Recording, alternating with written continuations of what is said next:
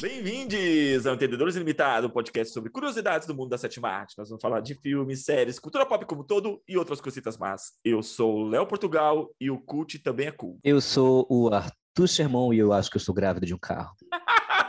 de tanto que eu ando de ônibus nessa cidade. Eu sou o André Rabelo e Titane é do caralho. Titane é do caralho. Eu já vou tirar isso da frente, porque assim, cara, eu não tô pronto pra assistir Titane porque eu ainda não me recuperei de Round. Ninguém tá pronto pra ver Titanium. Tipo assim, uma... Assim como ninguém tá pronto pra ver Raw. Exato, eu não me recuperei. eu tava de boa com o Arthur e o Arthur falou assim: vamos ver Titanium? Eu falei, cara, vamos. Total, tá, vamos. E daí você sai traumatizado. Não tem muito o que fazer. Ai, eu tô com medo. Só isso. Mas enfim, gente, pra quem não sabe, deu aí é, é, esse mês a, o chute inicial para a temporada de premiações que premia os melhores filmes de 2021. E a temporada tá aí numa janela que vai de outubro de 2021 até fevereiro, março do ano que vem, né? Que eles fazem essas revisões de quais foram os melhores filmes do ano, as melhores atuações do ano. né? enfim, eles querem premiar geral pelo ano de 2021. E muitas vezes a gente fala muito sobre Oscar, né? Sobre a premiação máxima que seria o Oscar, máxima que a gente fala de maior visibilidade. Mas existem muitas outras premiações, filmes que não chegam no Oscar, mas que, faz, que fazem uma carreira bonita em outras premiações, né? Então hoje a gente está aqui para falar de alguns filmes que já estão com alguma carreira né, nessas premiações e a gente está aqui para citar, dizer quais são nossas expectativas, dizer o que a gente quer ver, o que a gente está ansioso, como esses filmes estão sendo trabalhados, o que deixa a gente curioso, o que não deixa a gente curioso e como isso vai mudando no decorrer. É engraçado a gente ver é, nesse começo de, de temporada de premiações que muitos, muitos críticos de cinema, muita gente gosta de cinema já fazem sua lista inicial de filmes que vão chegar lá na frente, vão ser super indicados e, e etc. E, e, metade desses filmes vão ficando no meio do caminho. Outros filmes surgem que ninguém esperava que ia fazer sucesso e por aí vai. Eu tenho é... uma pergunta. Pode falar. Assim, que eu procuro é, buscar é, mais assim em relação a filmes mais independentes, esses filmes assim que não aparecem tanto no, no Oscar, vamos dizer, filmes mais, mais é, populares, é, eu costumo olhar muito pro Festival de Veneza, sabe? Uhum. E eu não sei se. Porque, assim, por exemplo, o ano passado o Nomad ganhou o Leão de, o Leão de Ouro e acabou foi, parar no Oscar. É, você acha que o, o, o, Leão de Veneza ele acaba sendo um termômetro para o Oscar ou não? Ele realmente traz produções que, por exemplo, o, o, o Crown também participou do, do festival né, de Veneza, mas não foi para o Oscar. Sim, o Cisne Negro também foi do Festival de Veneza. É, hoje em dia, sim, hoje em dia o Festival de Veneza ele tem uma certa. É, só que ao mesmo tempo é aquele cinema independente com cara de rolho de ano, né? Quando a gente para pensar no, nos filmes que estiverem em Veneza, né? O Mother, o Cisne Negro, o, o Nomadland, é, é, essa galera, assim. Então é, por exemplo, eu acho que Veneza ele tem uma pompa maior do que um festival de Sundance, por exemplo.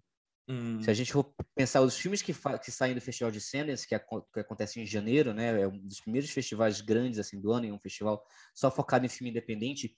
Os filmes que saíram de lá e que revelaram grandes é, é, artistas, por exemplo, em Sundance que estreou Inverno da Alma com, com uma desconhecida Jennifer Lawrence na época. Hum. Foi Sundance que estreou 500 Dias com Ela. É... que mais que estreou? Tipo assim, é, é é, o, o Que Horas Ela Volta foi um filme que começou a carreira em Sundance. A Regina Duarte, junto com a Camila Mardila, acho que esse é o sobrenome dela, né, que faz a filha, ganharam um prêmio de melhor atriz em Sundance. Uhum. Então, é, o próprio, é... o próprio Whiplash. Whiplash, verdade, Whiplash. É, acho que Sundance tem mais essa cara de, de filme completamente independente, de gente que teve que ralar muito para conseguir uma graninha para fazer o seu próprio filme. Porque os três grandes festivais que a gente tem durante o ano, que é o Festival de Berlim, que acontece em fevereiro, o de Cannes, que acontece entre abril e maio, e o de Veneza, que acontece entre outubro, né, setembro e outubro, uhum. eles têm presença de grandes diretores que já são consagrados, eles têm a presença desses grandes atores, etc. Né? São festivais muito pomposos, festivais com um investimento grande, e que dentre os realizadores menores, eles têm ali umas dezenas de filmes de realizadores maiores, vamos dizer assim que também Sim. tiveram, digamos, sua dificuldade de fazer seus filmes, etc. Mas que não é a mesma coisa, né? Um filme independente do, do, do Scorsese, né? A gente já falou aqui várias vezes. Até o Scorsese tem problema para financiar seus filmes. Mas aí é, é, diferente a gente ver um filme independente do Scorsese com um filme diferente de, sei lá, de, um de uma diretora do Nebraska que está começando agora e é o primeiro filme dela, né? Então é são vitrines muito diferentes para diretores muito diferentes. Mas tem um rolê também, né? Do tipo assim, até o próprio silêncio do, do Scorsese ficou de fora. Tem muito o tipo de filme. Assim, por mais que Silêncio seja uma obra-prima, não foi premiado em quase nada. Ele é valorizado como tal, mas não necessariamente nas, premi nas premiações. Eu vou tentar colocar de uma forma bem simplista aqui, como eu vejo, tipo assim, eu vou simplificar o que já é de uma maneira simples o que eu acho das premiações das tipo de Cannes, Oscar e Veneza. Para mim, tipo, o Oscar tem uma visibilidade dá visibilidade para as obras, especialmente dos Estados Unidos e algumas do cenário mundial que tipo assim realmente tiveram impacto. Para mim, Veneza é uma mistura do cinema mundial com o blockbuster americano, então tipo assim meio que vai, sabe, meio que faz meio que uma pontinha assim, uma pirâmide, e daí no caso Cannes a princípio dá uma visibilidade mundial para realmente tipo, do cinema, o cenário inteiro do mundo para todos os filmes de diversos países. Essa é, é, um pouco como eu vejo essas três premiações. Mas você não acha que Cannes também tem uma coisa muito forte? De uns anos para cá talvez tenha mudado mas Cannes tem um apego muito forte com o cinema europeu. Com certeza, com certeza. Mas assim, você vai ver um filme chinês de cada palma de ouro, você vai ver um filme até brasileiro de cada palma de ouro, sabe? Bacurau ganhou prêmio. Não, isso é verdade. E o legal de Cannes é que assim, eles não repetem prêmios. Se você ganhou a palma de ouro, o diretor não vai ganhar o prêmio de melhor diretor. Né? Eles têm essa regra, né? De que não se repete prêmio em Cannes. Um filme não ganha Mas... dois prêmios do, da mesma bancada. Tipo assim, ele pode ganhar um prêmio da audiência, porque tem os prêmios da audiência, o prêmio do júri, então ele ganha melhor, sei lá, palma de ouro e o filme de melhor filme da audiência. Mas ele da, do, do, da bancada de júri ele só vai ganhar um prêmio. Sejam honestos aqui, vocês preferem ver os filmes que são indicados aqui pela, pela palma de ouro ou os filmes que são indicados ao Oscar? O que, que é mais divertido desse tipo? Eu acho que é mais interessante. É, é, muito difícil, depende do ano também. É, também acho. Mas é historicamente, mas historicamente estão falando, historicamente, é porque é muito geral. difícil falar historicamente falando, porque assim, não é sempre que eu consigo ver todos os filmes que saíram em Cannes, tipo assim, é... há 10 anos atrás. Há 5 uhum. anos atrás, talvez, mas 10 anos atrás, não. Sabe, Sim. eu acho que, por exemplo, é muito mais fácil você conseguir assistir todos os indicados ao Oscar do, de 1985 do que todos os vencedores do Festival de Cannes de 2010. É, essa é a. É, tipo, é, de certa maneira, esse é o grande prêmio do Oscar, né? Um filme que é indicado ao Oscar muda a carreira, muda a trajetória dele. Não tem Exato, como. tem uma questão de acessibilidade. E isso que você falou de silêncio tem muito a ver também com as distribuidoras, né? Como as distribuidoras vão trabalhar esse filme. Por exemplo, esse, eu estava lendo um artigo essa semana sobre a Netflix. A Netflix não, perdão. A... É a Netflix, a Netflix que o grande, o grande candidato da Netflix esse ano é The Power of the Dog, da Jane Campion. Uhum. Vai ser o filme que a, a Netflix vai pesar para botar dinheiro em cima. Então, por exemplo, nem toda distribuidora vai ter, sei lá, 6, 8 milhões de dólares para botar em cada filme para fazer sua campanha. Que geralmente o pessoal fala que a campanha é basicamente o custo de um filme, né? De um filme de, de, de independente de baixo orçamento. Então, por exemplo, a Netflix tem quatro filmes na disputa esse ano que é o King Richard, King Richard não, The Power of the Dog, perdão, uhum. o Tic Tic Boom, o The Lost Daughter e o Don't Look Up. A Netflix não vai desembolsar dinheiro para divulgar quatro filmes pesados. Então, por exemplo, é, eu acho que isso acontece do silêncio, é muito isso da distribuidora pensar do tipo, ok, esses três filmes aqui eu vou gastar tanto, e esse filme aqui não acho que vai cair no gosto da galera, então não vou divulgar. Acho que cai muito nisso, né? Como aconteceu no ano passado, né? Que teve, ou no ano retrasado, não lembro exatamente, que que primeiro primeiro botaram grana em The Five Blood, aí depois falaram, não, o que o, que o público está gostando é os, os, os Sete de Chicago. Só que o Sete de Chicago é, começou a perder força, aí tiraram dinheiro do, do, do Sete de Chicago para botar de volta no destacamento Blood, acabou que a divulgação foi tão confusa que nenhum dos dois filmes conseguiu muita coisa é, é, na premiação final, porque foi uma divulgação confusa, digamos assim. Então as distribuidoras fazem muito isso, de é, focar em um filme e botar a grana naquele filme, divulgar aquele filme e, e por assim vai, né? Vamos para os filmes desse ano, então? Vamos para os filmes desse ano, então. Vamos, vamos primeiro falar se a gente já viu alguma coisa dentre os filmes que tá. estão bombando. Por mim, tudo bem. Eu vi King Richard. Por causa, por sua culpa, porque você falou que o Will Smith vai levar o Oscar de melhor ator. Eu falei, ah, que merda. Vou ter que ver esse filme. Porque eu assim, deixa eu explicar, para quem tá escutando, porque assim, ó, eu O Denzel Washington é meu favorito desse ano. Uh, mesmo sem eu ter visto Macbeth, eu quero que o Denzel Washington tenha o terceiro Oscar dele, porque para mim ele, de muitas maneiras, é o autor definitivo do século XXI. Não é só eu que acho, a New York Times também acha.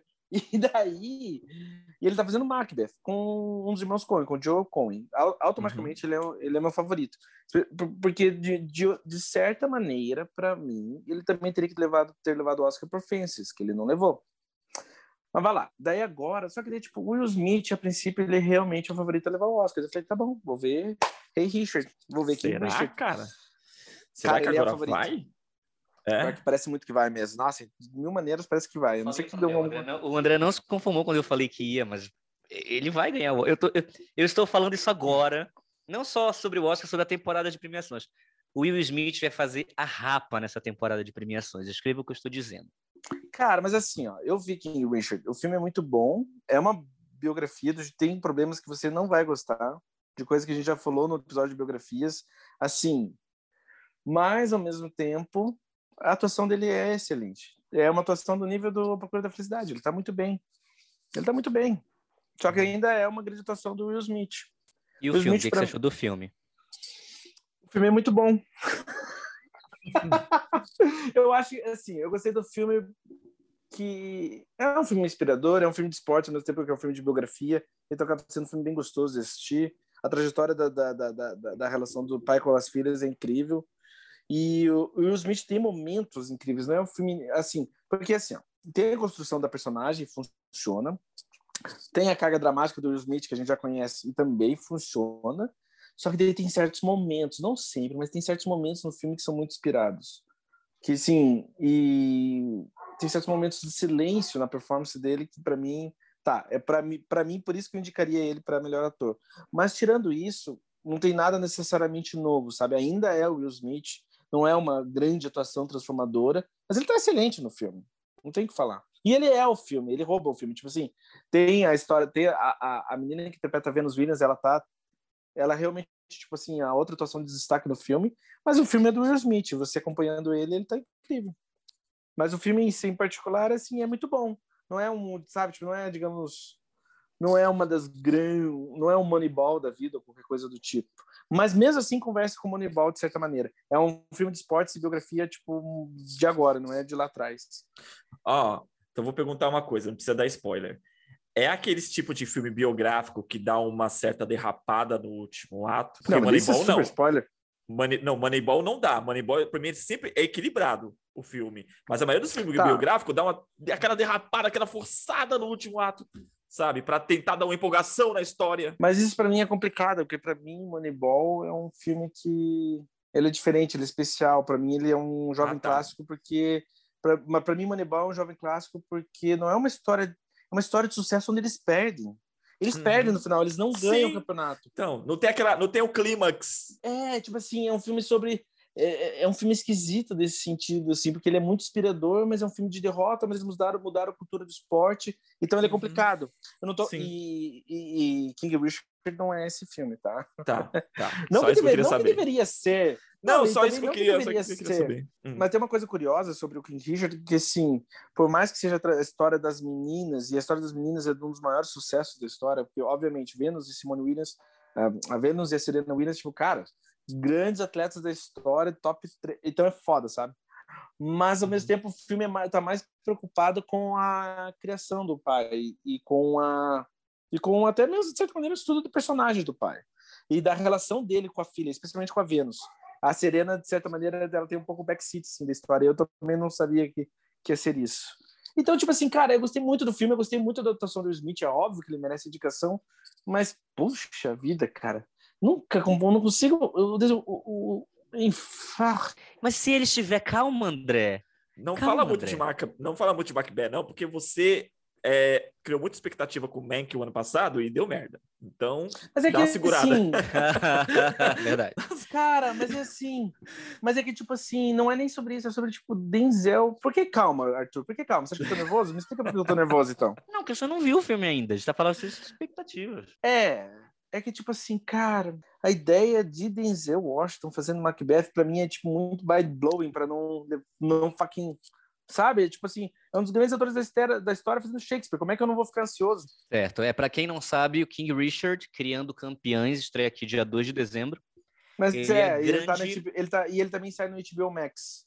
Isso, vai estar no HBO Max a partir do dia 2 de dezembro. E ele é a grande aposta da Warner Bros. desse ano. Inclusive, ele é o único filme da Warner Bros. que eles estão investindo para as premi... De premiações. E Duna. É.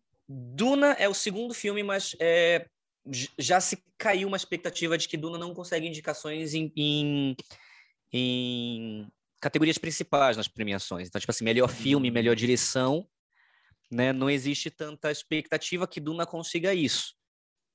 Eu tenho que dizer que, tipo assim, o King Richard é um crowd pleaser. Não vai ter uma pessoa que vai ver King Richard e não vai gostar do filme, entendeu? Ele é um filme para agradar a todo mundo mesmo, assim. E talvez esse uhum. seja, talvez, o porquê talvez eu não ame o filme. Mas eu gosto muito do filme, porra. Inclusive o diretor, né, o Reinado Marcos Green, ele tá fazendo bastante campanha, né, de para entrar na categoria de melhor. Ele, a, a Warner Bros. realmente tá, tá, tá tentando colocar o filme nas, nas categorias principais. Então, assim, os estúdios, eles tentam, gente, para quem não entende. Então, por exemplo, eu tenho um filme como Duna, que é um filme magnífico, gigantesco, etc., que eu poderia investir para tentar conseguir uma categoria, uma indicação em melhor filme, melhor diretor. Mas aí eu vejo que, sei lá, numa sessão teste com votantes de um prêmio X ou Y, é, ele não teve essa mesma recepção, porque isso acontece, né? A gente tem sessões uhum. testes com votantes do prêmio X ou Y, do NBR, do Independent Spirit, e etc. Lógico que do não ia ser indicado do Independent Spirit porque não é filme independente. Mas vocês entenderam. Existem sessões testes com votantes de certas academias. Né? Teve uma sessão teste para os votantes do BAFTA esses dias, né? com vários filmes. Então, é... e aí o que acontece? Quando você vê que um filme vai conseguir várias indicações, por exemplo, Duna, Duna vai, ser, vai pegar, sei lá, umas oito indicações ao Oscar, de efeitos especiais, de fotografia, de. De, de diretor, som, de, diretor, etc. diretor, de diretor, não talvez. acho. Não acho. Tá, não mas acho, na Variety, tá, Por tá falta bom, de campanha. De acordo, ok, mas de acordo com a Variety, o, de, o Denis Villeneuve é o quarto favorito. Eu, eu entendo o que a Variety está dizendo, mas eu não acho que ele vai chegar lá. Por tá falta bom, de campanha. Lá, por falta de campanha. Sabe, se você caga pra uma campanha, você não chega lá. Não, e tem até o rolê, tipo assim, gente, tem que ser cínico, assim, só pra vocês terem uma ideia. Tipo assim, não, não só o King Richard, não só o Will Smith tá fazendo, tipo, é, entrevistas para tudo que caralho de lugar. O canal do YouTube dele tá assim, transformador, com mil projetos, e ao mesmo tempo ele tá lançando a biografia dele. Tipo assim, é tanta publicidade acontecendo ao mesmo tempo que é impossível ele não ser indicado. Porque ele está em todo lugar. Ele simplesmente está em todo lugar. Então, King Richard é a grande aposta da Warner Bros. Estão gastando uma penca de dinheiro para conseguir colocar ele nas indicações principais, conseguir uma indicação de filme, direção, é, ator, atriz coadjuvante, né? É, e vamos ver se consegue chegar até lá, né? Será que o Will Smith finalmente vai levar o seu careca dourado para casa? Muita Será, gente está dizendo que cara? ele consegue não só o Oscar, como ele vai fazer. Eu, eu aposto que ele vai fazer uma rapa nos prêmios, porque assim, ganhar prêmio é campeonato de popularidade no ano, gente. E aí você tem um ator que é muito querido pela indústria, voltando numa atuação muito boa, pelo que tá todo mundo comentando, eu não sei, mas é um grande comeback, é um retorno triunfal de alguém muito querido pela indústria, no ano em que ele está lançando livro, no ano em que ele está fazendo várias campanhas inspiradoras, etc. Para mim, isso tem muito cara de, de enfim. É, é... E, já, e, já não é a, e já não é a primeira indicação dele, né? Tem isso. Sim, já vai terceira, ser a terceira indicação terceira dele. Terceira indicação do cara, hum. tipo, pô, difícil não levar. Quem, quem estaria ali com ele ali? Quem estaria competindo com ele? Denzel Washington. Denzel Washington por é, Macbeth. A gente tem o Andrew Garfield por Tic Tic Boom. O DiCaprio, talvez a por Don't Look Up, né? Então, Don't Look Up, eu tô começando a achar que é bomba. Eu também. Cara, mas a recepção foi excepcional. A recepção foi ótima do filme. Pelo menos quem Não já foi. Viu. Sabe por quê? Teve embargo de crítica. A, a, a, Netflix proibiu os críticos de postarem críticas. Só alguns críticos vão poder postar críticas. E vai ter embargo de crítica até o filme sair da Netflix. Toda vez que tem embargo de crítica, é porque o filme não vai bem. Olha o que aconteceu com House of Gucci. House of Gucci estava todo mundo falando que ia ser o filmaço do ano, que ia ser ah, a grande pera. aposta. Que ela... ah. Mas pera, tipo assim, mesmo House of Gucci tem gente que ama o filme. É um filme bem divisivo. Eu acho, tipo, para mim, tá? André. Cara, eu acho que talvez Don't Look Up seja muito bom. Talvez o filme em si seja bom, mas eu não, não eu, eu também ouvi falar assim, na questão da atuação do DiCaprio. É, tá, é mas vai lá, assim, mas, mas se não for o DiCaprio, quem é? O Joaquim Fênix é por, entra na categoria. O que então. eu acho é o seguinte, é, geralmente, quando, geralmente não, acho que 99,9% das vezes que tem embargo da crítica, o filme, o filme acaba bombando, tipo assim, o filme acaba bombando no sentido ruim, levando bomba. Tá, mas se não for o DiCaprio, quem que entraria na categoria dele? A gente eu tem, falei, a gente tem, eu... assim, de, de, favorito, a gente tem o Benedict Cumberbatch, que é quase uh -huh. uma das certezas, né? O Andrew Garfield, o Denzel Washington, e a gente tem o Clifton Collins Jr. Eu não acho que o Clifton Collins vai ser indicado. Eu, eu acho que, que muito vai. O filme é muito pequeno para ser indicado, eu acho. Qual filme? Qual eu filme? acho que eu acho que eu, tipo assim, a gente não tá fazendo, eu sei que tipo esse episódio não é sobre né, as categorias, mas foda-se, já que a gente tá falando disso. Eu acho que o Joaquim Fênix entra no lugar pro Camão Camão. Porque o Joaquim Fênix é uma aposta meio certeira, porque a academia ama ele. Não sei. Eu acho que Jockey vai ser um dos filmes que vai surgir. Porque, primeiro, que o Jockey vai fazer uma campanha muito boa entre as premiações menores. Uhum. O Jockey, tipo, é certeza que vai ganhar uma porrada de coisa no Independent Spirit Awards. É... E ele já ganhou muito prêmio em festival. Do, da questão desse, do, dos festivais dos filmes desse ano, fugindo um pouquinho do mercado americano, cê, vocês ouviram falar do, do, do último do Almodova, o Madres Paralelas? Não, o Madres Paralelas tá, tá, tá, já, tipo, já tá fazendo campanha, e por mais que ele não tenha sido escolhido, é, como ele não foi escolhido como representante espanhol, né, do, hum não foi, ele não é o representante no Oscar da Espanha, escolheram outro filme, mas ainda assim ele conseguiu distribuidor nos Estados Unidos. Então ainda vão tentar fazer uma campanha para conseguir alguma indicação em roteiro e atriz, né, nas premiações gerais. E eu acho que a Penélope Cruz tem muita chance em conseguir. Né, ela já foi citada várias vezes em listas menores de melhor atriz. É, é, e eu acho que ela tem grandes chances, né? O filme, o filme rodou agora. Existe, existe uma, um, um circuito de festivais que acontece ali nos Estados Unidos e Canadá, que também são meio que decisivos para a gente conseguir colocar esses filmes nas temporadas de premiações. Então a gente tem o Festival de Toronto, o Festival de Nova York, né? E são grandes vitrines para esses filmes que estão sendo lançados agora, né? Então eu acho que Jockey vai ter vai ter retorno. André, eu acho que é o independente, eu acho que é o Minari do ano. Eu acho que Jockey é o Minari do ano. Não, e não me entenda mal, eu vou ficar super feliz se isso acontecer, porque eu acho que o Clifton Collins é um dos grandes atores da geração dele, mas fiquei só tipo, hum, não sei, fiquei desconfiado. É porque assim, o Oscar sempre vai ter aquele que fala assim: não, vamos vou botar isso aqui só para dizer que a gente teve um independente, tipo Inverno da Alma, Minari. Sempre tem esse filme pequeno independente. Eu acho que o Jockey é, é esse filme no ano, sabe? Então por isso que eu. Eu acho que a, a indicação do Clifton Collins é 20, tipo a indicação do, do Richard Jenkins por o, o, visitor, o visitante, sabe? É, acho que vai vir como essa indicação, ou, ou a, indicação da Melissa Léo por Rio Congelado. Ah. Eu sou filha da puta, então eu acho que quem vai ser indicado é o Rockin' Phoenix por Kaman Kaman. Porque eu acho que o Rockin' Phoenix é meu favorito, então, tipo, tinha o favorito a ser indicado, sabe? Eu sei, é, mas é porque assim, o Camon Camon, pra quem não sabe, é um filme da 24, né? Da A24. e da A24 não sabe. A24 não sabe divulgar filme pra premiação, gente. Desculpa, mas esse é um fato. Tá, mas daí, dito isso, é aí que entra a teoria do Arthur que o Denzel não vai levar o Oscar, porque Macbeth é da A24. Então difícil, tipo assim, não, então já fudeu, porque o A24 só que assim, André, é só que assim, André, não manda bem.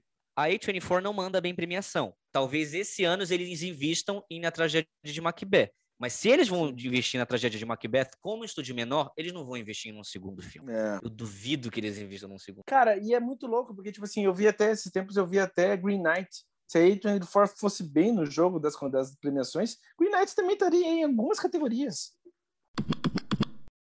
Vamos continuar falando desses filmes que estão bombando nesses festivais, que é pra gente ficar de olho. A gente falou do King Richard. Eu quero Outro filme que a gente filme. fala de um filme, André. Não, mas eu vou te interromper daí. Eu queria falar. falar de um filme também. Então que já está disponível. Um dos filmes que com certeza vai bombar na premia, nas premiações desse ano é um filme da Netflix chamado Tic Tic Boom, já citei aqui. E o filme já está disponível para todo mundo assistir na Netflix. Né? O filme estreou uhum. aí, acho que semana passada, e já está disponível para todo mundo assistir. É um filme dirigido pelo Lin-Manuel Miranda e protagonizado pelo Andrew Garfield. É um filme excelente, é um musical baseado no musical Tic Tic Boom, que conta a história do Jonathan Larson, que foi o criador do Ranch. Né? Ele foi um compositor, ele escreveu Tic Tic Boom, que foi um musical que fez um sucesso moderado no circuito of-Broadway. É, ele escreveu Ranch, que foi, é, é, foi um musical que redesenhou o que era musical na Broadway. Só que ele morreu antes da estreia do grande musical dele, né? Spoiler e do filme. Não pôde viver. não, eles falam isso na primeira cena do filme. Eles Eu falam, sei, ele está morto na primeira cena do filme. E quem conhece o Jonathan Larson sabe disso, né? Que ele morreu aos 35 anos, um dia antes da estreia da, do Ranch, que foi o maior musical dele, o musical mais premiado e o musical que revolucionou a Broadway, né? Então ele não pôde viver as glórias que ele tanto lutou, né, na vida dele. E o filme é muito bem dirigido, o roteiro é muito bem adaptado, é um daqueles musicais que consegue fazer a transição do palco para a tela de uma forma muito bem. O Lin-Manuel Miranda, ele é muito criativo como diretor. Ele, é, ele é elegante, ele também é criativo, ele tem soluções muito boas para como contar os números musicais em tela. E o Andrew Garfield está genial em cena. É, eu só e... vou assistir Tica Tica Boom por causa da Vanessa Hudgens, tá? Não por causa do Andrew Garfield. Nossa, a Vanessa Hudgens do nada apareceu na tela e eu falei, gente, onde andava a Vanessa Hudgens? Estava fazendo novela na Record? Ou oh, ela fez um filme com, com. Acho que tá na Netflix. Com o. Ai, o tiozinho do, do, do, do, do Drunk, do Cassino Royale. Mads Mikkelsen. Mads Mikkelsen. Ela fez um filme Polar. Fez Polar. Ah, uma Polar, é uma Polar é horrível. Não, o filme é ruim mas ela tá boa no filme. Eu, foi, foi, eu tive, eu tive essa, essa seu, sua reação, eu tive quando assisti Polar. Eu falei, nossa, Vanessa Hudgens. Onde estava? Fazendo novela bíblica na Record? É, onde tá você sumida. estava, moça? E ela, te, ela tá bem no Tic Tic Boom? Ela só canta. Ela faz o que ela sabe fazer, né? Ela tá num palco cantando o tempo inteiro. Ela não, ela não quase, ela tem duas falas, eu acho. No... Eu tava vendo a entrevista de, do Andrew Garfield no Colbert, assim, sabe? Uhum. E, e ele fala sobre a morte da mãe dele, que foi bem bonito, e a família dele também estava lá. Eu falei, cara, eu não sou um cara cínico, mas eu falei, nossa, peraí, não, peraí, peraí, peraí, peraí, não. Arruma essa frase. Ele fala sobre a morte da mãe dele, que foi bem bonito. Foi bonito. Ele falando sobre a morte da mãe dele foi bonito. Ah, ele falou sobre tá. morte, ele falou é sobre você... luto. Ah, tá. É, que, que parecia que você falou que a morte dela foi bonita. É. Não, não, não, não, não, não, não, não, não, não, não. Eu tô dizendo que a fala dele em si foi bonito, ele conversando sobre a morte da mãe dele. E também antes disso, ele tava, a família dele estava lá, eu falei, nossa, mas ao mesmo tempo daí eu caiu a ficha e falei, não, nossa, ele vai ser indicado também, porque não, é, é impossível você não, não adorar o cara, tá ligado? Eu já gostava do Andrew Garfield, mas vendo as paradas, nossa, eu adoro o cara. Ele super vai ser indicado. Ele tá brilhante no filme. Ele consegue ser um grande performer nas cenas musicais, ele imprime uma energia absurda, como há tempos eu não vejo, tipo assim, uma celebridade muito conhecida fazendo assim em tela. Ele está extremamente carismático, ao mesmo tempo é um personagem com muitas nuances, porque ao mesmo tempo o Andrew Garfield, eu não sei se vocês concordam comigo, mas eu acho que o Andrew Garfield ele tem uma certa arrogância quando ele fala. Mas é eu já, mas eu já falei com você sobre isso pessoalmente, mas Sim. o pessoal que está no podcast não, não escutou. Eu acho que essa questão dele é utilizada de maneira brilhante, coisa de gênio em silêncio, porque a Sim. personagem de silêncio tem essa esse meio paradoxo inerente à personalidade Mas dele. Mas eu acho assim. que isso é uma coisa dele que ele consegue levar para os personagens, só que ao mesmo tempo que ele tem isso da arrogância, ele é muito carismático e, e, e, e isso sempre traz uma nuance muito interessante para os personagens dele. E ele consegue trazer isso aqui, acima de tudo, quando ele quebra a quarta parede e conversa com o público. O Andrew Garfield está incrível, gente, em Tic Tic Bom. Assim, ele canta bem, ele performa bem, ele está ele tá muito bem. Ele está absurdo. O que você tá dizendo... é Tic Tic Bom. Então o que você está dizendo é que teu favorito é o melhor ator é o Andrew Garfield, é isso que você falou? Até agora, dos que eu vi, é o único que eu vi. Será que ele não vai ser indicado também por Homem-Aranha 3, não? Sabe? Cara, é Duvido. é triste, né? Eu tenho, chego a ter... Não vamos falar de Marvel. Próximo não, filme falar. que talvez Calma, esteja nas é, é, Não, mas Homem-Aranha não vai estar nas premiações. Não, a gente é. não vai falar de Homem-Aranha. A, gente não vai... a gente não vai falar de Homem-Aranha, André. A gente não vai falar de Homem-Aranha. Eu queria fazer uma anedota. Não, a gente não vai falar de Homem-Aranha. É, não, eu queria não. falar do Andrew Garfield. Fale do Andrew Garfield, sem falar de Homem-Aranha. Eu fiquei com dó dele agora na temporada de premiações, porque tem uma entrevista, não tem uma entrevista que não faça uma pergunta Cara, sobre isso. É, isso é Cara, chato pra caralho. Com dó. Fiquei com dó, porque, tipo assim, dá pra ver, obviamente, que Boom é super importante pro cara. E daí todo mundo leva para aquele lugar ruim. Eu falei, nossa, eu fiquei com dó. Parece que ele vai chorar, cara. Parece que ele vai chorar. Eu falei, meu Deus eu, eu também fiquei com dó dele. Cara, porque todo mundo deixa o saco dele por causa disso. E, meu, ah, é, é, quando ele falou, ele tá tentando ah, fazer, ele tá tentando vender o filme, tá tentando vender o atual filme, e a galera fica, fica pentelhando. Tem uma entrevista que parece que ele, ele tocou foda-se. Pra isso também, ele vira assim e fala assim: ah, vamos ver, e dá as costas, sabe? Assim, na, na, no tapete vermelho. Porque, mas também, meu, não, também, mas, ó, puta tem, que pariu, tem várias, mano. Tem, tem mil questões ridículas. Chega, eu não sei qual é dos caras, chega para uma diretora que nem a Jane Campion, que tipo, um dos grandes filmes do ano, que vai ser o filme que eu vou falar, que é o Power of the Dog. Tipo assim, cara, Uhum. chega pra diretora assim, ah, você faria um filme da Marvel? Ou o que, que você acha de, de filme de super-herói?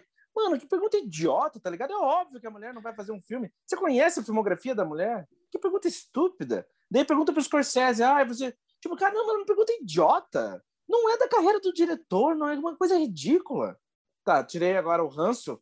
Tirei o ranço. Pode falar. Você quer falar alguma coisa, Léo?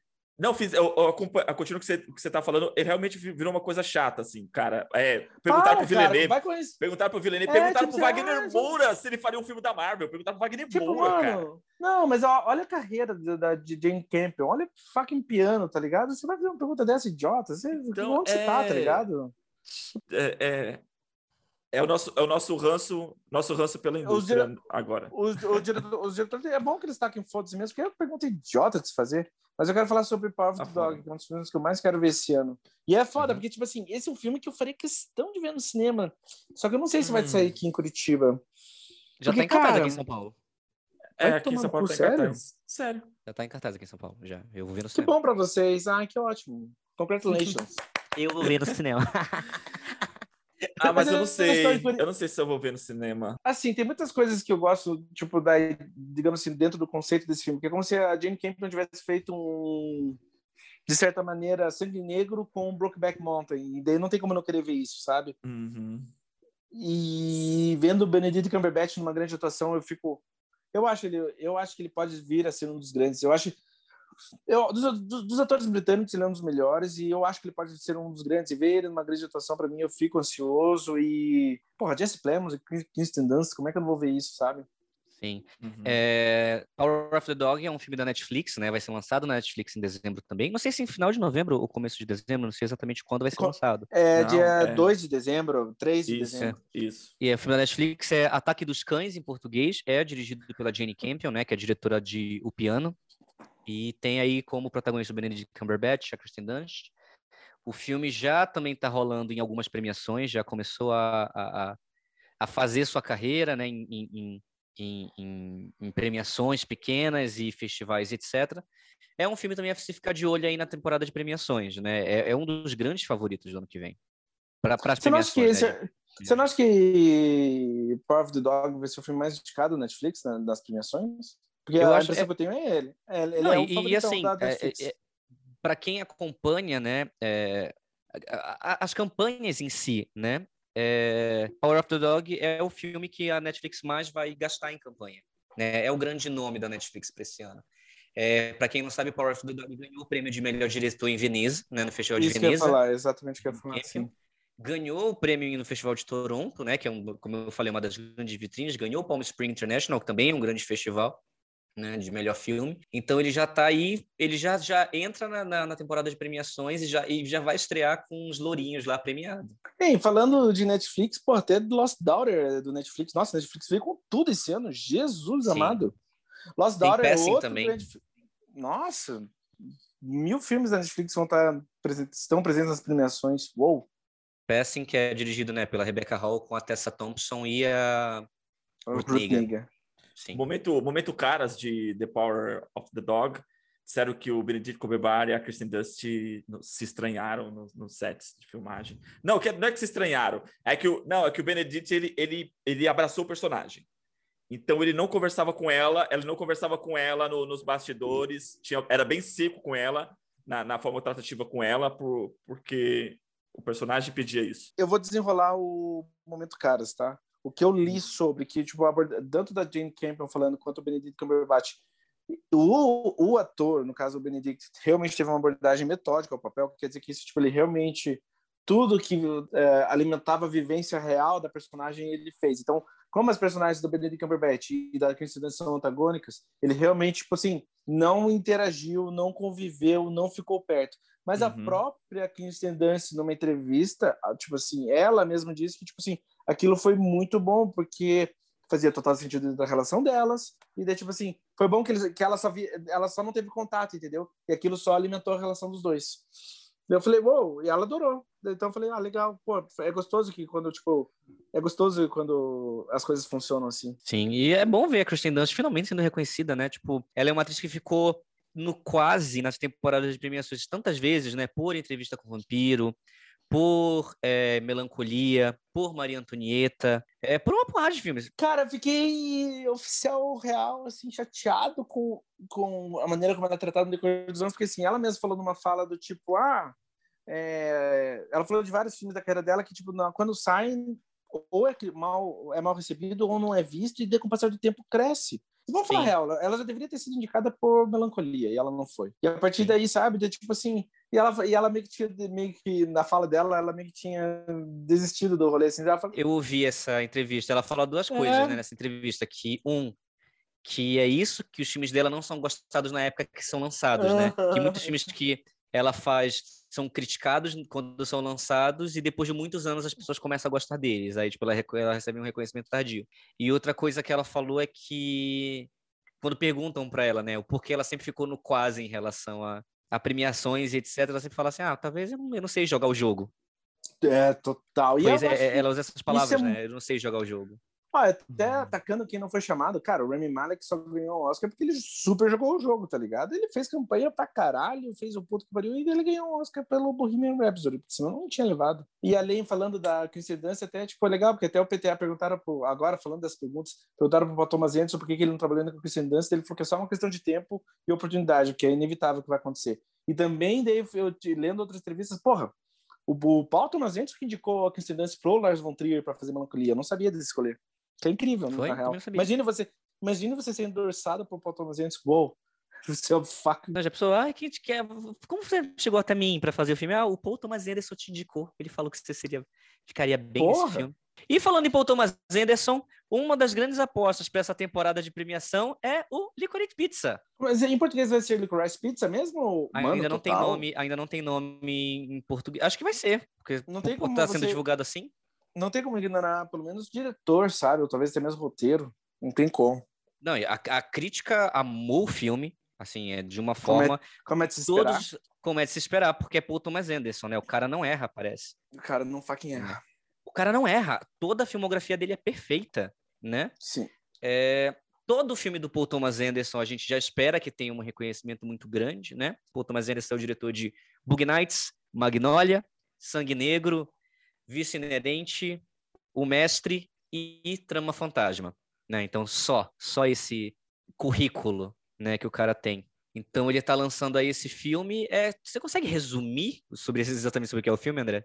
O filme é sobre uma relação entre um menino mais novo com uma garota mais velha. Tipo, se ele tem em torno de 15, 16 anos, ela tem 25, e é meio que um filme autobiográfico do próprio Thomas Anderson. Não, não posso garantir que tipo, ele teve uma faca em relação, ele era apaixonado por uma menina mais velha, mas é isso, é sobre uma época, é uma vibe. É explica, em lugar nenhum você explica direito sobre o que é o filme. Né? A grande, acho que a grande coisa sobre o filme é que se passa nos anos 70 e é sobre um cara tentando se tornar um grande ator, né? Um adolescente querendo ser um eu, grande ator. Pelo que eu entendo, é um filme meio autobiográfico mesmo, sobre, tipo assim, Sim. estar vivendo naquela época.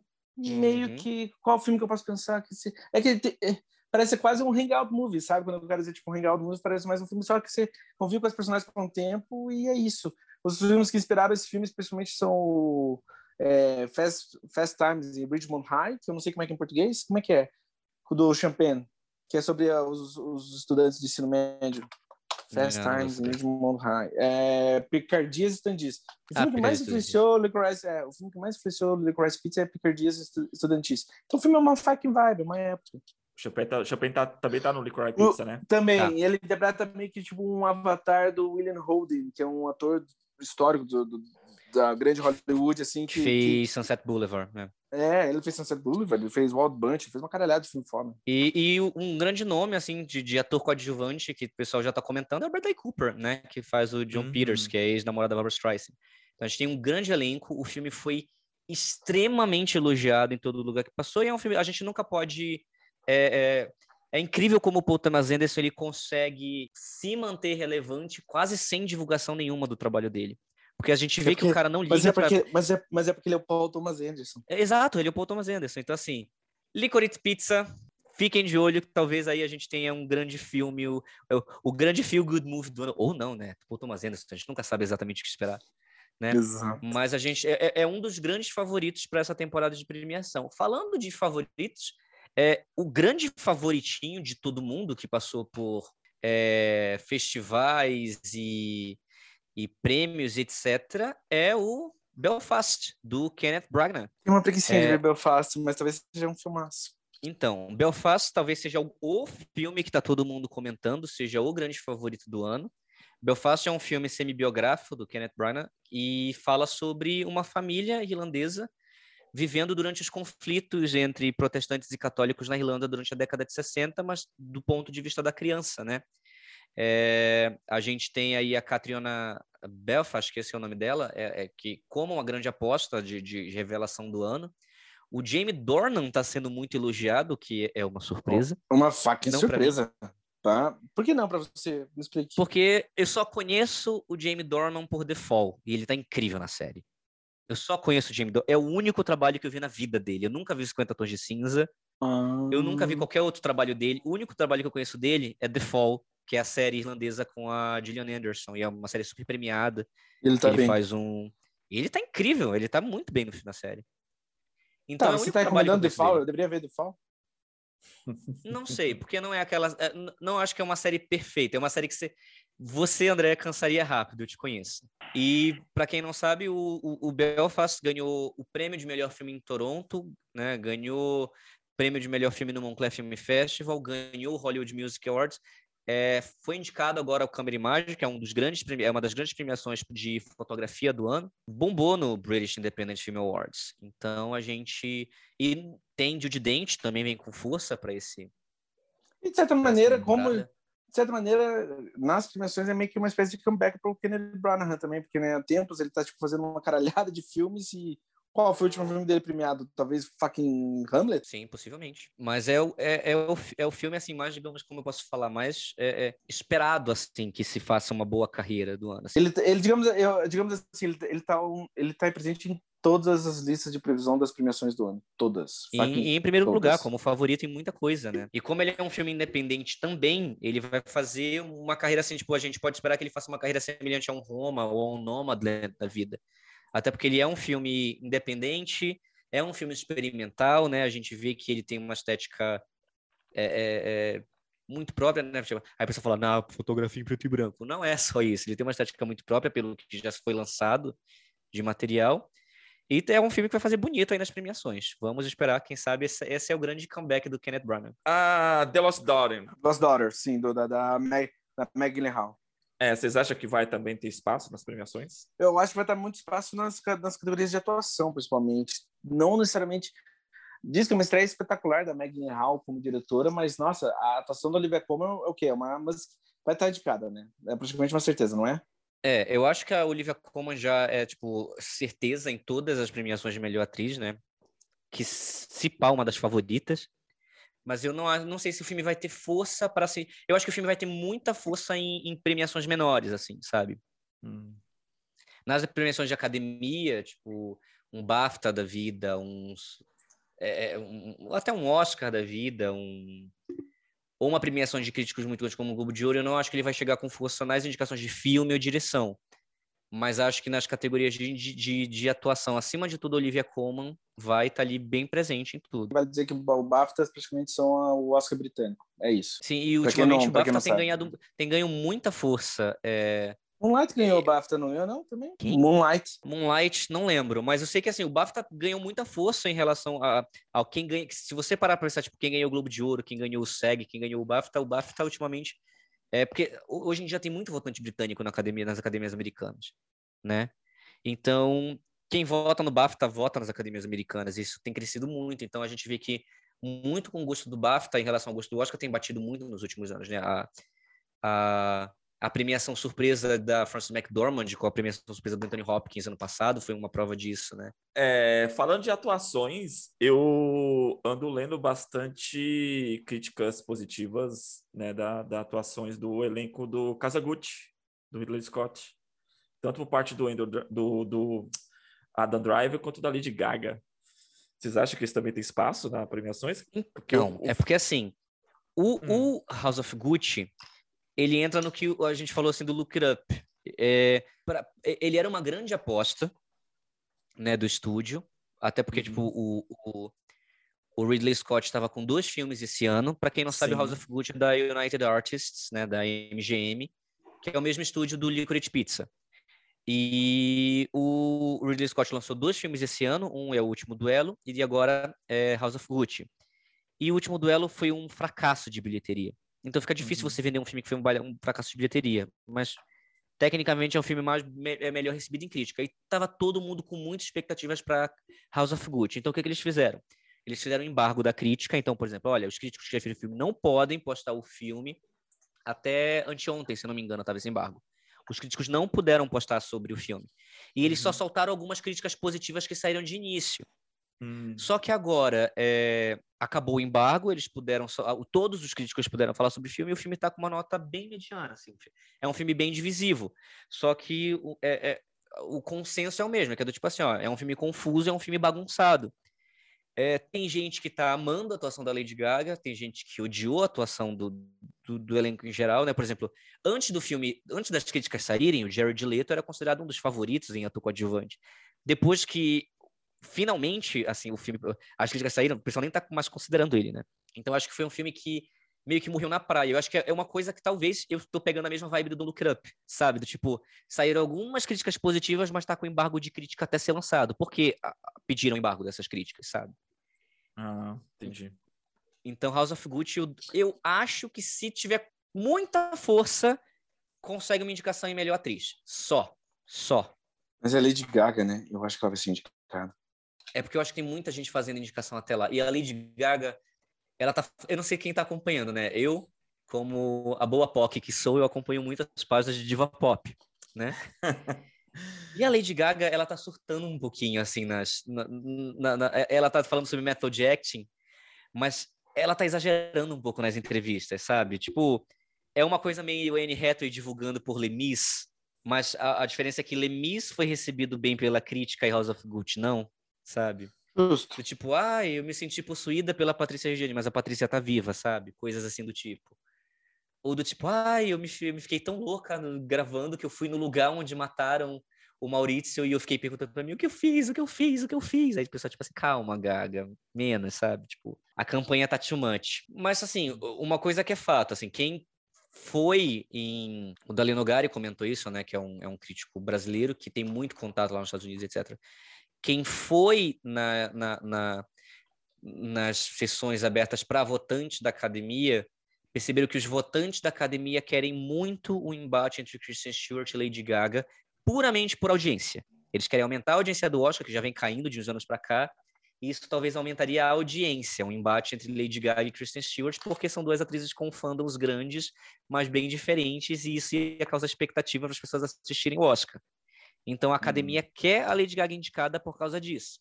Não sei se ela vai ter força midiática até lá para isso, mas é a Lady Gaga, né? Em termos de força midiática, é, não dá para falar que a Lady Gaga não tem, né? Seria burro falar que a Lady Gaga não tem. E já que falamos nela, né, a gente tem um filme que eu espero muito esse ano, que é o Spencer, né? Que é um filme do Pablo Sai esse ano?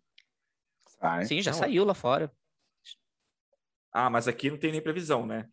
Aqui, previsão é para estrear em janeiro. Então, já fez todo o circuito de, de, de premiações, de premiações não, de festivais, né? O Spencer. E a gente tem um grande nome. É, é, é, eu, eu espero muito, assim, eu gosto muito do trabalho do Pablo Larraín, eu espero muito que ele seja reconhecido como diretor nas premiações e como filme. Eu acho que Jack é um grande filme dele e eu espero que ele seja reconhecido. Mas aí a gente tem um grande nome em melhor atriz para as premiações, né? Kristen Stewart talvez agora seja o maior nome que a gente possa cogitar em relação a levar prêmios de melhor atriz nessa temporada. E de novo, né? Também uma biografia que a academia tem, tende a favoritar nas indicações, não tem como. Sim, e ela, ela, é, é, é ela tá no perfil muito grande que a academia gosta, né? Tipo, uma atriz que acabou de completar 30 anos, que é bonita, é jovem, pode, pode ser chamada pelos estúdios para fazer comédia romântica, para fazer drama, para fazer isso aquilo, tipo, ela tem muito a cara de uma vencedora do Oscar. né? uhum. Comum, se a gente vê a premiação tem muito esse perfil de premiar atrizes que estão começando a ficar no auge aos 30 e etc. Então, ah, vamos, a Kristen Stewart talvez seja o grande nome. Mas né? vamos falar a real, é, a Kristen Stewart e o Robert Pattinson são uma inevitável indicação deles. Uma hora vai vir e vai acontecer. Ah, conectados, conectados pelo crepúsculo. Sim, e foram.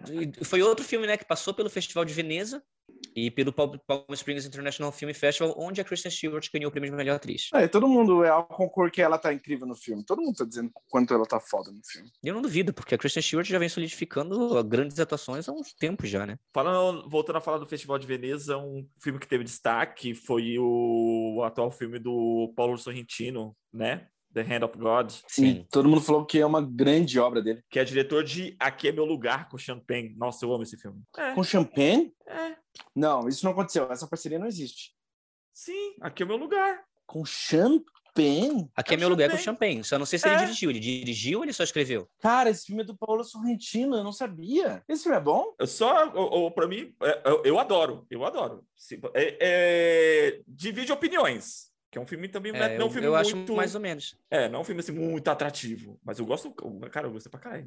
Mas é dele mesmo. É do Paulo Sorrentino. É, bom, ok. Tô chocado, não sabia disso. E Sim. assim, The Hands of God, cara, não tem nada sobre o filme. Tipo, eles estão escondendo o enredo do filme. É que tem muito filme que eles mandam pra, pra, pra cima da hora. Não, mas peraí, The Hand of God tem muita coisa sobre o filme. É um filme, de novo, outro filme autobiográfico do diretor, meio que tipo uma versão da juventude dele na cidade dele e a vida Sim, dele mas... lá com a galera. É, é, é, é, é, meio que uma experiência pessoal. Você acaba conhecendo, tipo, uma, conhece uma parte da vida do cara, até mesmo que inspirou, dele, que inspirou ele. Eu ia falar que esse filme também é do Netflix. Esse filme também é do Netflix. É? Uhum. Ele ganhou, Mas ganhou é um prêmio destaque no, no em Veneza, não foi? Foi, foi uma coisa assim. Sim. Um outro filme que também tá, já, já foi lançado, eu vou falar um pouquinho sobre os filmes que estão escondendo para o limite né, da, da, da brecha, mas antes, filmes que já foram lançados e que também já tiveram bons é, resultados, né? Red Rockets, do Sam Baker, do Sean Baker. Sean Baker é um diretor super assim, subversivo, vamos dizer assim, e que trabalha muito a questão do, do, do white trash, de pessoas marginalizadas. Ele já dirigiu Tangerine, né, que é um filme todo gravado com iPhone, com duas protagonistas trans, que inclusive foram as primeiras mulheres trans indicadas ao Independent Spirit Award de melhor atriz. E ele também dirigiu o Projeto Flórida, né, que teve uma repercussão ainda maior e conseguiu uma indicação ao Oscar com da Dafoe. Então, é, a gente tem o Red Rocket, que é o novo filme dele e que é, é protagonizado pelo Simon Rex, que é um ator questionável, assim. É né? um ator de Todo Mundo em Pânico 3 e 4, gente. Sim. E que fez muita bomba, assim. O cara fez muita bomba e ele pegou esse ator para fazer o protagonista dele. A gente tem um filme, o, o, a, a, aposta da Apple Original Films, que é o Cyrano. Do Joe Wright, né? Mas acho que esse filme não vai ter em nada. Eu não sei. É que a Apple também, para fazer campanha, vamos, vamos dizer, né, meu? Exato. Então, assim, a Apple vai se dividir entre dois filmes, que é o Cyrano e o Coda, né? Hum. Então, ela vai botar dinheiro em algum filme para conseguir. É... O Parallel Mothers, que a gente já falou, o novo filme do... do, do o do Almodóvar. E uhum. The French Dispatch, do Wes Anderson, também, que estreou, conseguiu críticas muito boas e tem um grande elenco, né? Sinceramente, eu acho que, tipo assim, a única fraqueza do Frank que eu acho que tem uma natureza meio ontológica, né? Tipo, uma ontologia de histórias, e geralmente a academia tende a não favorecer esse tipo de filme, porque também tem a balada de Buster Scruggs, não foi muito presente nas premiações. Eu acho que o de Frank Dispatch vai estar indicado, sei lá, figurino, fotografia, alguma coisa assim. Mas é engraçado assim, filmes que estão sendo completamente escondidos e que vão ser lançados lá no final da brecha para serem indicados em premiações em geral. Acho que o primeiro é o Being the Ricardos, da Amazon, ah, que vai Sorkin. ser o grande filme da Amazon esse ano. Que, um, é dirigido por Aaron Sorkin. Dois, vai ser o filme que a Amazon mais vai colocar dinheiro em campanha. Três, é protagonizado por Nicole Kidman e Javier Bardem. E conta o... a história da Lucille Ball, né? O roteiro é do Adam Sorkin também? É. Sim, o roteiro e direção do Aaron Sorkin. E o Aaron Sorkin tem uma força... Só que estão escondendo tudo do filme. Ainda não passaram o filme para ninguém, não mostraram o filme para ninguém, estão escondendo para deixar ele bem lá na frente, para ficar bem fresco na memória. O elenco do Bing de Ricardo é monstruoso. Até o J.K. Simon está no filme. É, outro filme que vai estrear bem lá para frente e vai ficar no limite ali da janela é o West Side Story, do Steven Spielberg, né? É Spielberg, né? Musical. É uhum. Spielberg, a gente nunca pode duvidar da força que o Spielberg tem. Outro filme também que a gente pode citar, que ainda não estreou, né? Ainda não teve sessões prévias nem nada, é o Nightmare Alley, do Benício Del, do Benício Del Toro, perdão, do Guilherme Del Toro. Que tem tudo de maravilhoso, né? Se for pensar. Tipo assim, ó, Nightmare, Nightmare Alley, eu não sei necessariamente se ele é um filme, tipo, que vai estar tá presente nas premiações, mas também, outro filme com um elenco monstruoso, dirigido pelo Guilherme Del Toro. Cara, a fotografia, até o diretor de fotografia é fantástico, é um filme eu tô bem ansioso, é um dos filmes que eu mais quero ver esse ano. Tem Kate Blanchett, Porra. Ele é um filme, ele é um filme da é, é, é o, é o grande, vai ser a grande aposta da Searchlight Pictures. Então é, é não estreou, a gente não viu nada do filme, mas é um é um nome a se se, se observar, né? Um filme que eu achei que ia ganhar um certo espaço aí, mas não vejo ninguém citando em relação a premiações, é o último de Edgar Wright, né? O Noite Passada em Sorro. Night in Sorro. Não foi, tão- não foi, tipo, ele não foi tão bem recebido assim. Ele foi bem divisível. E é, é, é uma- é uma pena, porque esse é um diretor que eu amo. Tô bem curioso pra ver o filme. Cara, teve um Sim. filme esse ano que eu vi e, e eu acho que ele também estava em Veneza, um filme filipino, chama On the Job. Acho que é isso. É. é On the Job, The Missing Age. Vocês viram sobre esse filme? Não vi. Não. Cara, ele, ele ganhou, acho que o prêmio de melhor ator no, no, no o Leão de Ouro. E, meu, eu vi o trailer assim, do filme e achei muito bacana. Um filme, um filme filipino. Tava fazendo, fez um burburinho aí no, no- nos últimos meses. E acho que é um filme que eu não vou ver tão cedo, porque a gente não acaba não tendo acesso para, com esse tipo de filme, né? Com esses filmes mais, mais distantes, assim, do, do, do circuito mundial. Tá. Falando E sobre André, Opa, falar. oi, fala. Não fala. Eu ia falar dos filmes de, de- de outros países, mas eu acho que você ia falar a mesma coisa. Não, eu ia falar pra você falar de Titanic, a gente não falou, a gente tá falando Então, começo mas, ó, do filme. Eu vou só, tipo, eu só vou, tipo assim, eu vou, eu vou adentrar esse assunto então, porque um dos filmes que está sendo, ele é uma, praticamente uma certeza para a categoria de melhor filme estrangeiro é que, tá, que vai estar presente nas premiações é, é You're the Worst Person in the World, é tipo, você é a pior pessoa do mundo. Da onde que é esse filme, mano? Não sei. Gente, foda-se, vou falar de Titanic. O filme ganhador da. Cara, o filme ganhador da palma de ouro. Titanic. Então lá, eu, eu, tipo, ah, vamos ver uma coisa, vamos ver Titanic. Gente, é um trauma. O filme, ele é merecedor do- da, da palma de ouro, e é tipo assim, ele é o. É uma experiência, não tem como você ver Titanic e não sentir nada. Ou É um filme a- a- visceral e agressivo dessa maneira. E, para mim, definitivamente um dos melhores filmes do ano. Assim, eu acho que vai ser errado se ele não for indicado ao Oscar e vai ser bonito de ver ele no Oscar. Eu, eu acho que ele vai ser indicado, na verdade. Você não acha que ele vai ser indicado? Eu, eu espero que seja. The worst person in the world é norueguês. Norueguês. A gente não Noruega, vai estar, deixar- a Noruega vai estar apresentando no Oscar. Aliás, tem até tipo, falado no filme de Curitiba. O, o Ali Muritiba está quase sendo indicado, ou talvez. Ele está longe de ser dos favoritos, mas. Qual é o nome do filme aqui do Brasil? É. É. O, ter- o João falar Titanic, nós comentou no, no começo. Cara, você acabou de dizer uma coisa que me deixou com menos vontade de assistir o filme. Não porque eu acho que o filme é ruim, sério. Eu não me recuperei de Round. E Round eu citei porque é a mesma diretora, né? A Júlia Ducumal. E, cara, você acabou falando assim: é impossível não sentir nada. Eu tô com medo do que sentir sobre esse filme. É sério. Sim, cara. Eu vi o é, trailer. É doído. É- mas, sinceramente, Cara. mas, sinceramente, mas é, mas é refrescante você ver um filme onde, tipo assim, é, não tem. É um filme onde você vai ser afetado de qualquer forma, entendeu? Isso é refrescante. Não é uma experiência que você só passa e esquece quando você vai para casa. Não, cara, aquele filme usa, digamos assim, cine, usa cinema a seu favor para para te afetar de certa forma. E é um filme que conversa sobre sexualidade, eh, gênero, Uhum. ah, violência. É maravilhoso. Porra, é maravilhoso. Eu só ia comentar que Deserto Particular é um filme aqui de Curitiba, cara. Ele é escolhido do Brasil pro Oscar e talvez. Aham. Não acho que vai ser indicado, mas vai que é indicado. Sei lá. né? Vai ser maravilhoso Sim. se fosse indicado. Sim, e eu concordo tudo sobre Titanic. Eu acho que é um filme que não dá para passar em column, assim, é uma experiência mesmo. Assim, acaba o filme. Como eu, como eu falei, é o melhor filme que eu vi esse ano e a experiência mais desagradável que eu tive esse ano. Ah, é- Essa é a não minha definição. Eu não vou assistir esse filme, não. Essa é a minha definição sobre o filme. É o melhor, é o, é o melhor e mais belo filme que eu vi esse ano, porque tudo nele é perfeito.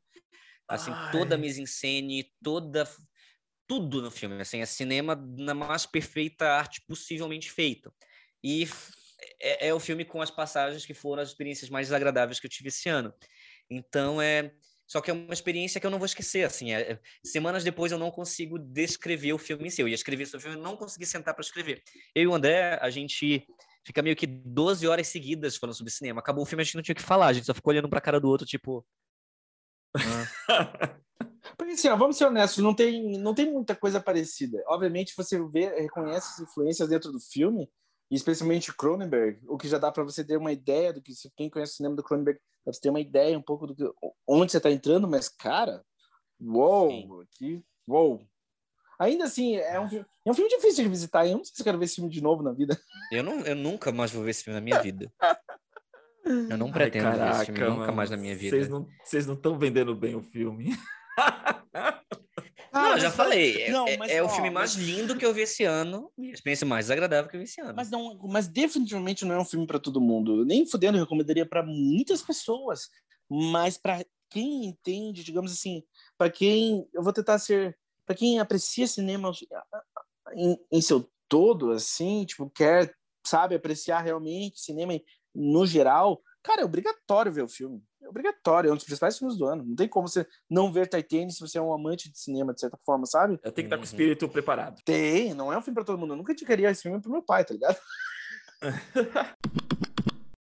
Eu acho que só vale comentar, assim, antes da dar nosso tchau, se despedir, vale comentar que um dos grandes filmes, um dos grandes filmes do ano que vai ser muito premiado agora nessa temporada é Dear Evan Hansen, que vai ser o campeão da framboesa de ouro. Porque você, tipo assim, você coloca um cara de 50 anos para interpretar um moleque de 16, e daí vai ficar ficou massa. É isso. Bom, framboesa é premiação e a gente também está falando de premiação, né? Exato. Ah, qual mais seria? Então, Cinderela, Dear Hansen, Esqueceram de Mim também estarão na, na temporada de premiações desse ano. A gente não tem só o Framboesa, a gente tem o Stink Bad Movies. Ah, Caraca. então outros... também temos as premiações dos piores, mas é isso. Tudo filmes assistidos pelo Arthur. Hã? Todos os filmes assistidos por você. Todos os filmes.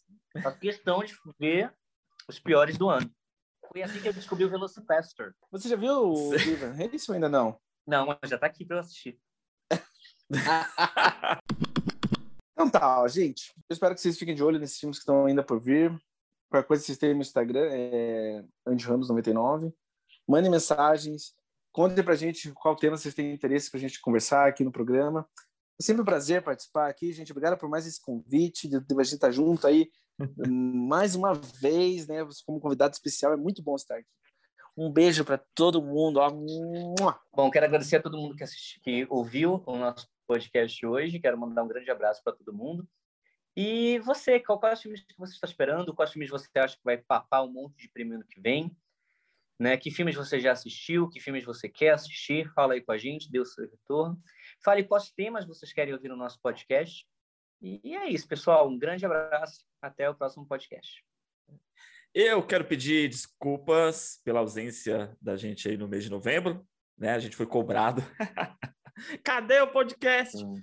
Né, durante esse mês, porque a vida está também corrida para a gente. Isso aqui. Uh, uh, e eu sim, queria até faz... falar, Léo. Ah sobre nossa ausência. Eu, eu ia falar sobre isso. Que é do tipo, pessoal, nos dê um desconto. Vocês têm dois professores em final de semestre aqui nesse podcast. É, é exatamente Verdade. isso que eu ia falar. Tipo assim, meu, é, final de... quem trabalha com educação, fim de semestre, sabe a loucura que é, né? É a fase que a gente começa a ter queda de cabelo e os que ficam, de... os que ficam na cabeça começam a ficar branco. Né? E foi correria, mas a gente promete, a gente só promete, não vamos dizer que vamos cumprir, mas a gente promete, né, tentar manter um volume de episódios aí mais apertados. E é isso, galera. Acompanha a gente aí nas redes sociais, dá suas dicas de filmes e fica de olho aí na, nas premiações nos próximos meses. Um forte abraço a todos, fiquem na paz.